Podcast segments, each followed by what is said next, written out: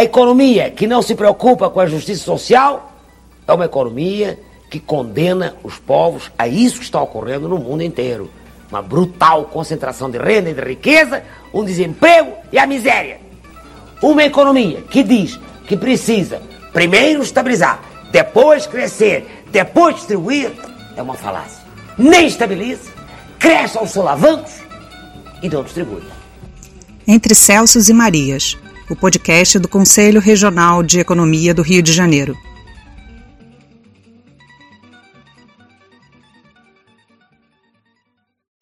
Saudações aos que nos acompanham.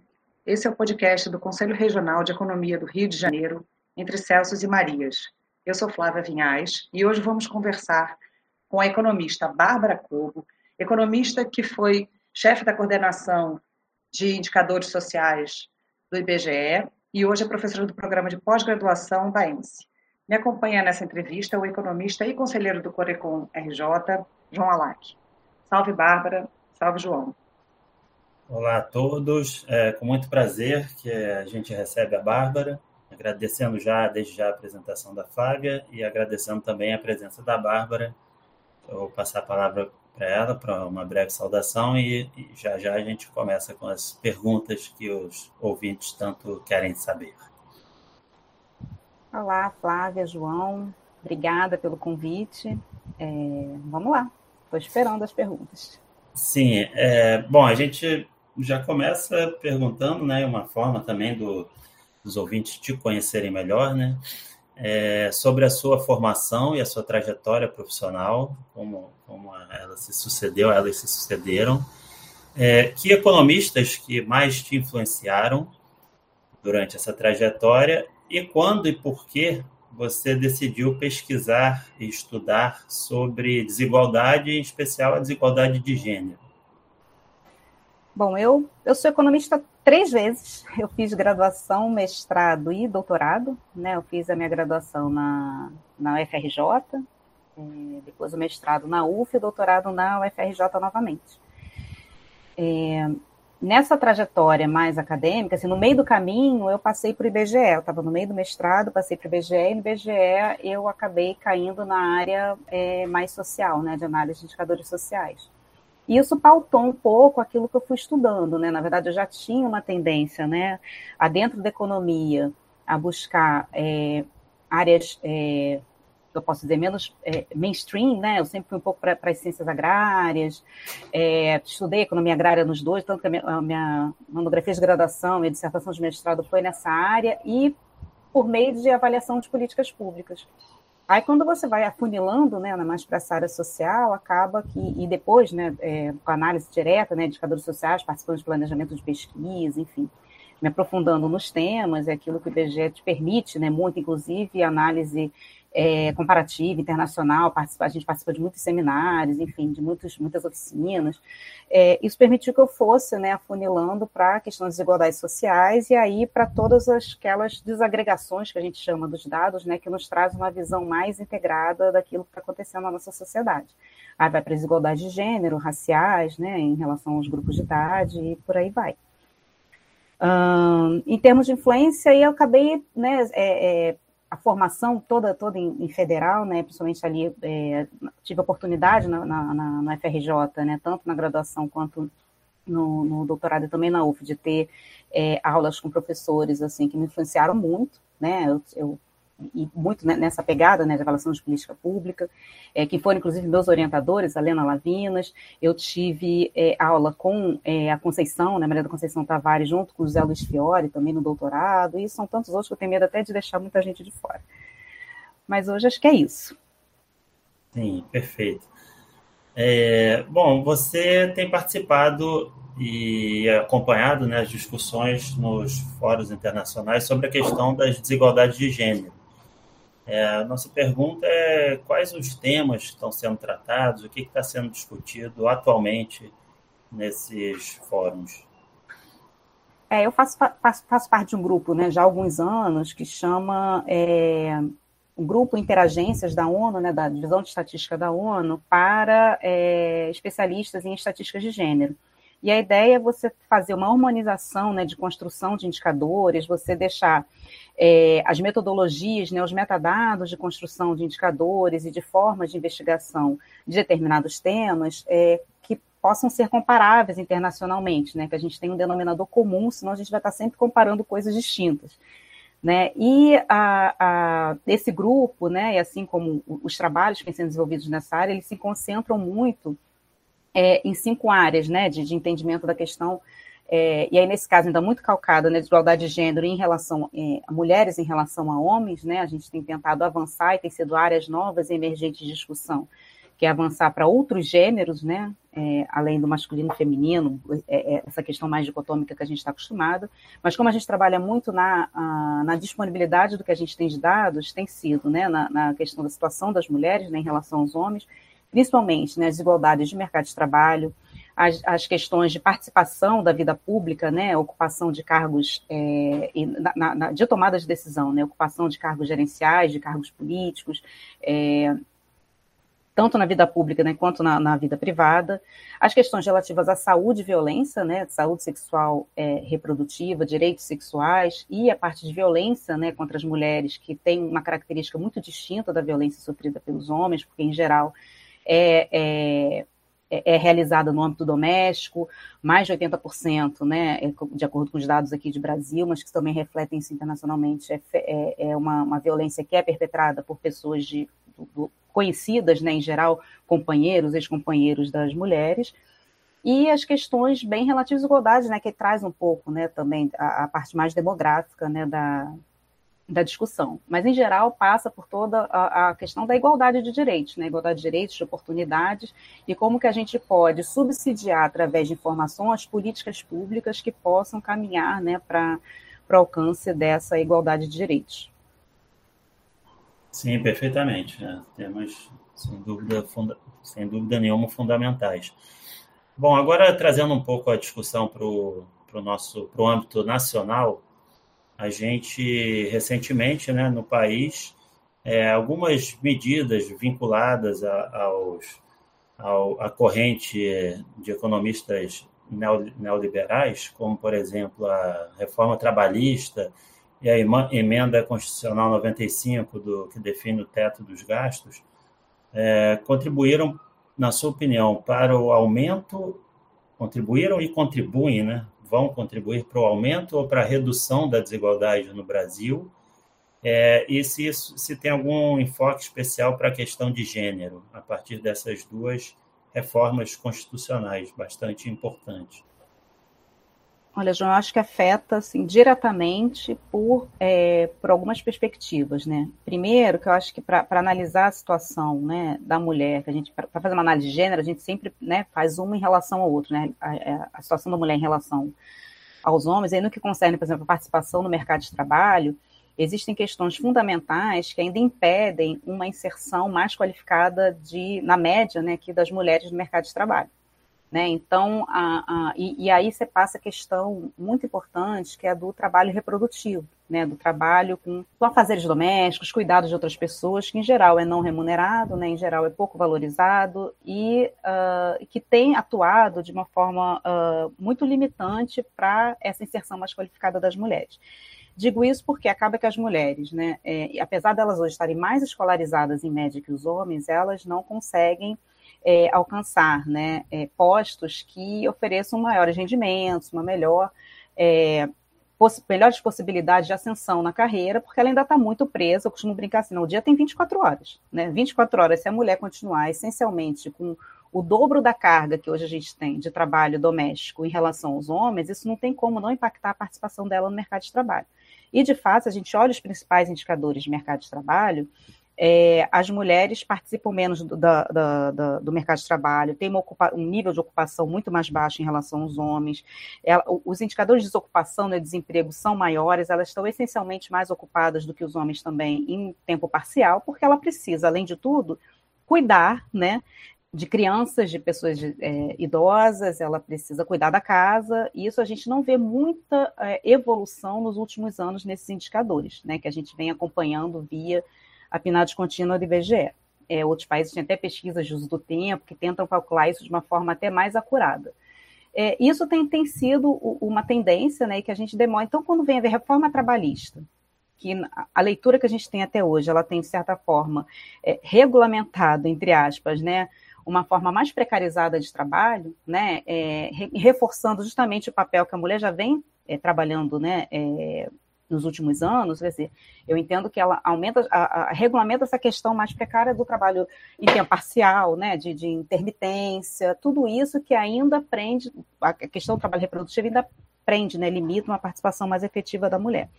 E, por outro lado, o teto de gastos ele vai fundamentalmente nos gastos sociais, que quando você não tem essa divisão mais igualitária né, é, desse trabalho reprodutivo entre homens e mulheres, você e você, ao mesmo tempo, você tem uma redução de gastos em educação, que na verdade é um apoio institucional, um apoio do Estado para essas mulheres no que concerne ao cuidado das crianças, aos gastos sociais na saúde, né, que você pode ter, inclusive, espaços da, da, própria assistência social, de convivência intergeracional, de escolas em tempo integral, de creche em tempo integral. Então, esse apoio institucional também vem se perdendo desde os anos né, é, 80, é, com essa a, a, com a ideia do Estado mínimo, do Estado participando cada vez é menos dessa provisão de serviços, né, de bens e serviços públicos, que no fundo são eles que é, podem, em alguma medida, é, trazer esse apoio, né, que a gente não pode esperar que aconteça apenas por uma decisão pessoal privada, né, entre, entre casais, ou mesmo a gente sabe a quantidade de mulheres, né, que criam seus filhos e cuidam de suas casas sem o apoio, né,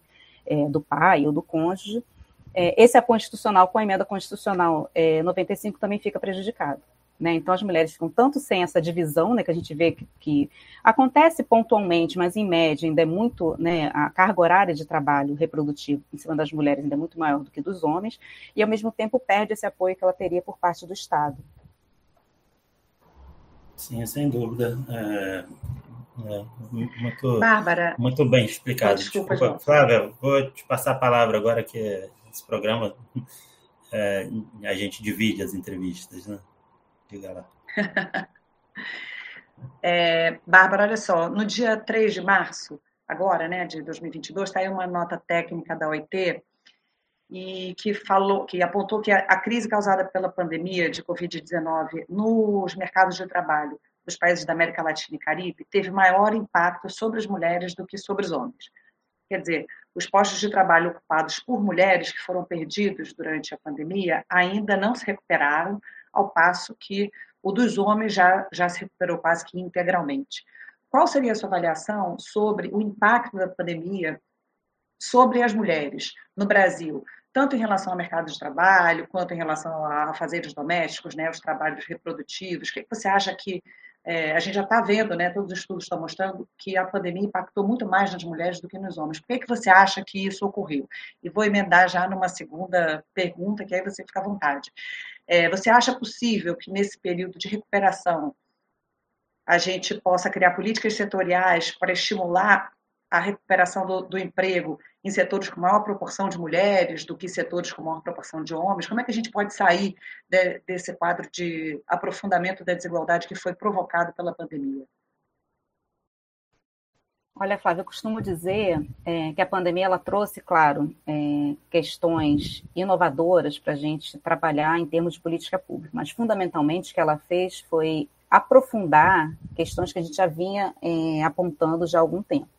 Então, assim, antes de você entrar com a questão da pandemia, eu estava chamando a atenção para a questão do, do, peso que ainda é né, a carga de trabalho, de responsabilidade, inclusive sobre a saúde das mulheres, sobre essa sobrecarga de trabalho reprodutivo né? Você, é, as mulheres trabalham o dobro, né, semanalmente, somente em cuidados é fazer e sem remuneração, né, com uma, uma ideia ainda de que é, é, um trabalho feminino, né, essencialmente feminino, que ainda tem é, entraves, né, é, de, de, inclusive não só de regulamentação, a gente vê hoje a diferença, né, entre uma licença maternidade e licença paternidade, a quantidade de dias que um tem que o outro é, não tem para até as questões mais de âmbito mais pessoal, enfim, de papéis esperados de gênero que se espera que homens e mulheres é, é, performem né, na sociedade. Então, se espera que a mulher se dedique a crianças e ao lar, talvez não tanto quanto antes, mas acho que hoje talvez um pouco mais complicado, porque a mulher tem que se dedicar a trabalho e é isso.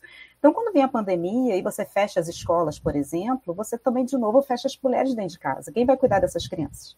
Né? Inclusive, tem é, pesquisas mais qualitativas que apontam que, inclusive, com pai e mãe em home office, a mãe ser muito mais prejudicada, a, as, as, as mulheres que trabalham né, na, na, na parte, na, da, escrevendo artigos, teve uma queda de artigos, né?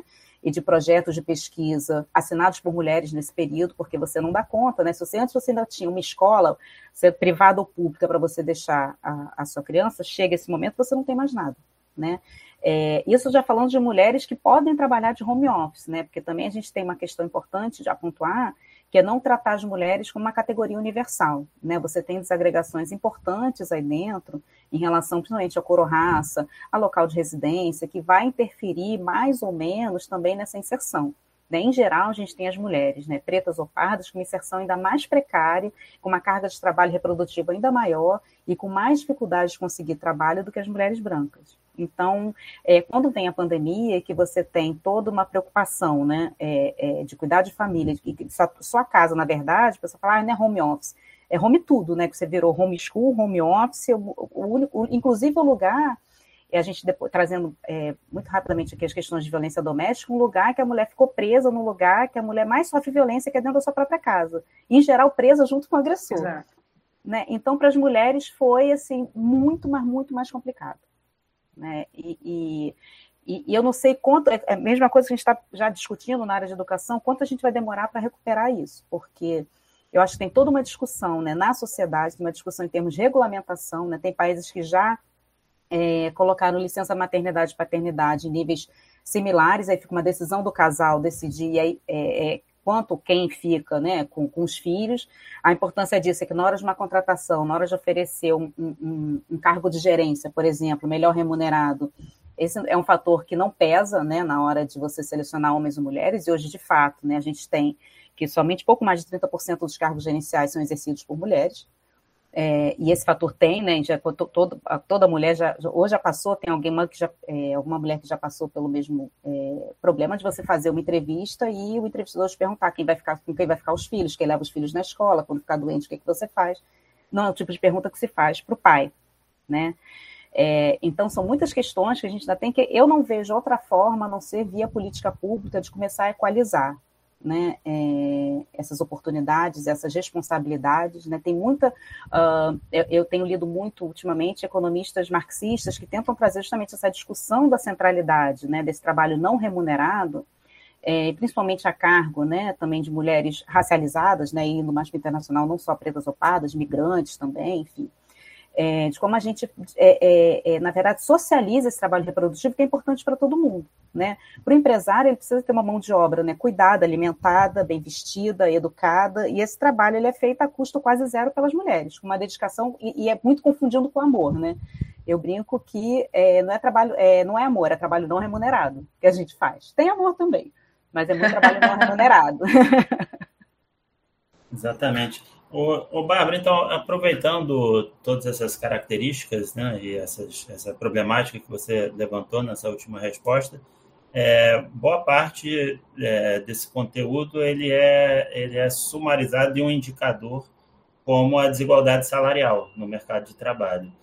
É, seria, será que, então, com a pandemia, a tendência é que essa desigualdade se agrave o, e, enquanto ela está hoje em dia, assim, para a gente ter uma ideia e situar nossos ouvintes, como, como, está, como se apresenta essa questão é, nos tempos atuais?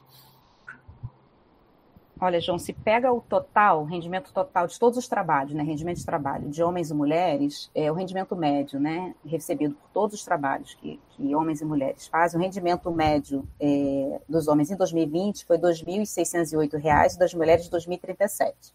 Né, ou seja, os homens recebem em média 27,5% a mais que as mulheres. E aí a gente fala, ah, mas se as mulheres trabalham menos horas, o certo é ver o rendimento hora. Mas mesmo vendo o rendimento hora, você vê essa diferença né? E principalmente essa diferença quando os dois têm ensino superior. Né? Mesmo quando você faz né, esse controle da, da, da, pela, pelo nível de ensino, né? quando você compara o rendimento hora recebido por homens e mulheres, quando ambos têm nível superior, o dos homens é 12,2 reais por hora e o das mulheres 9,3. Né? O que mostra que toda essa questão de cuidar e fazeres era para além de limitar essa inserção, ela também limita um pouco as escolhas, né? São escolhas condicionadas. Que no final você vai ver, por exemplo, é, no, no, informativo né, de estatísticas de gênero, que a gerência de indicadores sociais lá do IBGE produz, mais ou menos a cada dois, três anos, tem um indicador que mostra a, as matrículas, né, é, os estudantes matriculados no ensino superior por sexo. E a grande maioria das mulheres estão matriculadas em, em cursos né, que, que traduzem um pouco essa, essa ideia desse papel esperado de gênero de cuidado. Elas são maioria nas, na, nos cursos de bem-estar, de serviço social, de saúde, sem ser a medicina, de educação.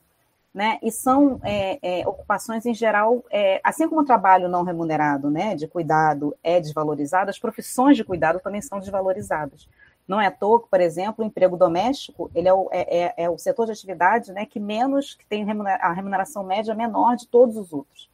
Né? E esse mais de 90% ocupado por mulheres e muito, mais de dois terços de mulheres pretas ou pardas. Então, é, discutir essa, essa questão né, do, do, trabalho reprodutivo hoje é fundamental para a gente conseguir avançar na igualdade de oportunidades de homens e mulheres. E esses empregos, né, Bárbara, foram os mais prejudicados no período da, período da pandemia, né? De, de setor de serviços, né, onde as mulheres é, são a maioria, né, mais que os homens, e nesses setores de cuidados pessoais e tal, que elas também predominam, né? E que aí, por conta do afastamento social, é, elas acabaram sendo mais demitidas, né, tiveram menos oportunidades e o, o retorno também se deu mais tarde, né? Isso, e atividades que você não tem home office né? Atividades em que você é, precisa ficar é, ali, tá, tá, ali presencialmente, né? Então, ou você fechou, né? Comércio, serviços, ou, ou, ou também teve uma outra parte que quem estava também empregado, por exemplo, na área de saúde, na área de educação ficou sobrecarregado, né? Você vê que o pessoal que trabalha, né, mais na, uh, com enfermagem, né, os auxiliares de enfermagem, os professores que tiveram que se virar em mil nesse período para conseguir dar aula de casa com seus próprios recursos, na maioria dos casos. Então, elas, além de tudo, ou ficaram muito sobrecarregadas ou ficaram fora da força de trabalho. E, de fato, quando a gente vai ver os indicadores, aumentou muito o número de pessoas né, que ficaram fora da força de trabalho, ou seja, não estavam nem ocupadas, nem procurando é, emprego, né? E a grande parte desse pessoal que ficou fora do força de trabalho foram as mulheres. Elas já eram maioria, né? E, e aumentou ainda mais nesse período. Sim, sim. Muito obrigado pelas respostas. Agora uma pergunta assim que não é para a Bárbara do IBGE, mas para economista, né, Bárbara e cidadã. É, você acredita que no, no Brasil de hoje dá para ser otimista? Tá difícil. tá difícil porque a gente não, eu não vejo, é, mas não tá difícil só por atismo, não, porque a gente não vê perspectiva, a gente não vê, é, como, tudo que eu falei aqui passa por, por, essencialmente por elaboração de políticas públicas sensíveis às questões de gênero. Gênero não é uma questão que importa nesse no atual governo. Né? A gente vê que hoje a secretaria, que a gente teve já secretarias fortes, inclusive, aí eu estou falando gênero, mas quando eu falo gênero aqui, eu também estou pensando muito, como eu tentei pontuar algumas vezes, nas suas interseccionalidades. Né? Quando você tem é, desigualdades que se combinam e exponenciam vulnerabilidades, que é o caso de cor-raça, local de residência, as mulheres negras, pretas ou pardas no Nordeste têm uma situação de vida muito mais difícil do que as que estão no Sudeste, por exemplo, em média, né? falando tudo em média. Quando você vai né, é, é, é, combinando essas desigualdades, e aí você precisa de políticas públicas para equalizá-las, né? Você talvez precise de políticas públicas mais afirmativas, políticas de cotas, né? Você precisa de mais representatividade, né? E não uma representatividade vazia, uma representatividade de mulheres em cargos gerenciais, em cargos políticos, enquanto juízas que sejam sensíveis a essas questões de gênero, para poder né, pensar saídas. Né? Não pode deixar apenas a, a, a, ideia de que você resolve tudo no privado. Não. A gente está aí há anos tentando resolver no privado e não consegue. Porque isso virou uma questão estrutural. Né? E uma questão estrutural como essa você só quebra com política pública, regulamentação, que eu não vejo nenhuma disponibilidade nesse governo, em ano eleitoral dificilmente acontece. Né? Então, acho que a, minha única, o meu, meu otimismo talvez passe por a gente tentar trabalhar né, mais, principalmente em anos eleitorais, as candidaturas, para avaliar de fato o plano de governo né, é, e plano de trabalho daqueles que estão se propondo né, a, a assumir cargos políticos, né, é, que de certa forma vão influenciar né, a, a, o direcionamento né, é, orçamentário, de prioridades dentro né, do governo, porque a gente está falando de um contingente enorme de mulheres que, inclusive, poderiam estar contribuindo para a retomada de atividade econômica, que estão presas ainda fazendo atividades básicas, né? E também não adianta você liberar, né? Isso é toda uma discussão dentro do feminismo, né? É, liberar para determinado grupo de mulheres mais escolarizadas a, a, a, ascensão né, e melhorias de qualificação, se você ao mesmo tempo continua empregando mulheres negras nos serviços domésticos que estão sendo deixados de fazer. Né? Não é isso que a gente quer, não quer aprofundar a desigualdade entre as mulheres, a gente quer que todas tenham as mesmas oportunidades e possibilidades. E isso eu só vejo através de política pública em governos e em ações sensíveis a essas questões. Bárbara, para terminar aqui a nossa entrevista, por causa do nosso tempo, é, eu não, não, me recordo exato dos nomes, mas eu acompanhei os dados da PME, que já foi descontinuada, né, substituída pela, pela penagem contínua, e naquele período é, em que a gente teve crescimento econômico, geração de emprego, formalização é, das relações de trabalho, aumento real do salário mínimo, né, até 2014, basicamente, o que a gente observa quando a gente olha a questão do gênero é que, naquele período, a, o, o, rendimento das mulheres se aproxima do rendimento dos homens, a taxa de, de desocupação das mulheres cai em relação à taxa de desocupação dos homens, quer dizer, vários dos indicadores de mercado de trabalho melhoraram naquele período por conta dessas políticas que são políticas de mercado de trabalho né, de formalização, de ampliação do emprego, de crescimento econômico. É, então, eu, com isso eu não estou querendo descaracterizar nenhum tipo de política pública, nem de cotas, né, nem, enfim, que, que beneficiem de alguma forma a população feminina. Até porque é, a gente não falou sobre isso, né, João? Mas essa é a nossa edição comemorativa do Dia Internacional da Mulher. Então, o que eu queria entender é que seria possível, através de crescimento econômico, de, de, políticas de distribuição de renda, de formalização de mercado de trabalho, a gente viu o que aconteceu com o mercado de trabalho das domésticas e tal. Você acha que seria possível que as mulheres melhorassem a sua condição em relação aos homens, ou isso não é suficiente? Eu acho que melhora, mas não resolve. É... Que a gente vê aqui que mesmo para aquelas mulheres que estão melhor colocadas, elas ainda têm uma questão pendente, né? Tem questões de violência doméstica, tem questões é, de inserção no mercado de trabalho ainda limitada, inclusive de é, busca por é, é, é profissões, né? Enfim, cursos que exijam maior, maior dedicação, às vezes maior número de viagens, enfim, um, um outro, uma outra muito tipo de dedicação que essa dedicação fica comprometida com o que ela precisa ainda fazer em casa. Eu falo política pública porque eu não vejo outra alternativa que não seja uma escola, por exemplo, em tempo integral. A gente está com a população envelhecendo. O que, que a gente vai fazer com esses idosos? A gente vai tirar as mulheres, quer dizer, é, uma população envelhecendo, não adianta as mulheres estão é, cuidar menos de crianças, que elas daqui a pouco estão cuidando mais das pessoas mais idosas. Então, o que, que a gente vai fazer? É ter uma, uma uma, uma análise desse ciclo de vida de uma forma mais é, proativa, né, em relação de que não, não, não é deixar que alguma mulher vai cuidar, que no fundo é isso, sabe? É, inclusive, toda essa, a, a, essa questão própria da previdência social, né, do envelhecimento populacional, que é sempre visto por um lado muito negativo, pode ser visto por um lado positivo, né, de uma outra, uma outra forma de dinamismo, né, de, de convivência intergeracional, inclusive da própria manutenção, né, de algumas pessoas em determinados é, nichos de mercado, trabalhando se quiser, também se não quiser, mas enfim, com centros de convivência para poder liberar essas mulheres desse trabalho mais pesado, né, de dedicação Uh, que mesmo quando dividem com os homens, a gente, é, pela PNAT contínua, a gente permite ver algumas atividades. E as atividades que os homens fazem são atividades, por exemplo, muito pontuais e rápidas. As mulheres continuam, inclusive, com, mesmo quando divide, é, tem um, um, uma, uma, mudança aí na, no tipo de atividades que estão sendo desenvolvidas. Em geral, elas estão com arrumar a casa, fazer comida, preparar criança para a escola. São atividades que demandam muito tempo. E não adianta resolver isso empregando outras mulheres né? A gente quer para todas. Eu acho que o crescimento é importante, a gente viu isso né, lá no, no meio da década de 2010, que é importante porque melhora para todo mundo, todo mundo tem renda. Muitas mulheres acabam, né, que, que, que conseguem privadamente pagar né, alguns serviços que o Estado poderia estar oferecendo e elas poderiam ter tido uma outra uma, uma, uma, uma, outra situação, né, inclusive de, de, condições de vida de uma forma geral, de melhor moradia, enfim. É, eu acho que ajuda muito, mas não resolve. João, e aí? Maravilha. Infelizmente, o nosso tempo está acabando, mas acho que foi muito, bastante proveitoso a gente, é, a Bárbara compartilhar esse conhecimento com a gente e com os ouvintes. E eu quero parabenizar a entrevistada e agradecer a oportunidade de, de ter participado dessa entrevista. Então, vou é aqui fazer um encerramento. Vou dizer para os nossos ouvintes do nosso podcast que a gente hoje entrevistou a Bárbara Cobo, que é professora da pós-graduação da ENSE e que tem se debruçado sobre essa temática de gênero. Então, Bárbara, obrigada pela sua presença. Obrigada, João, também, por fazer essa entrevista. Eu que agradeço, gente, o convite. Aproveito para deixar um último recado aqui, que isso tudo que eu falei só é possível a gente ter conhecimento quando a gente tem informação.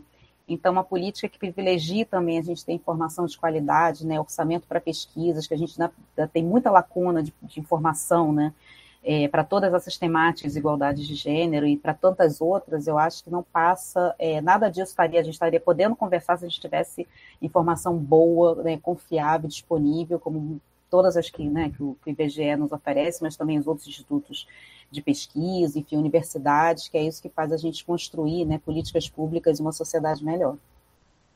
Vida longa ao IBGE. Até a próxima. Até breve.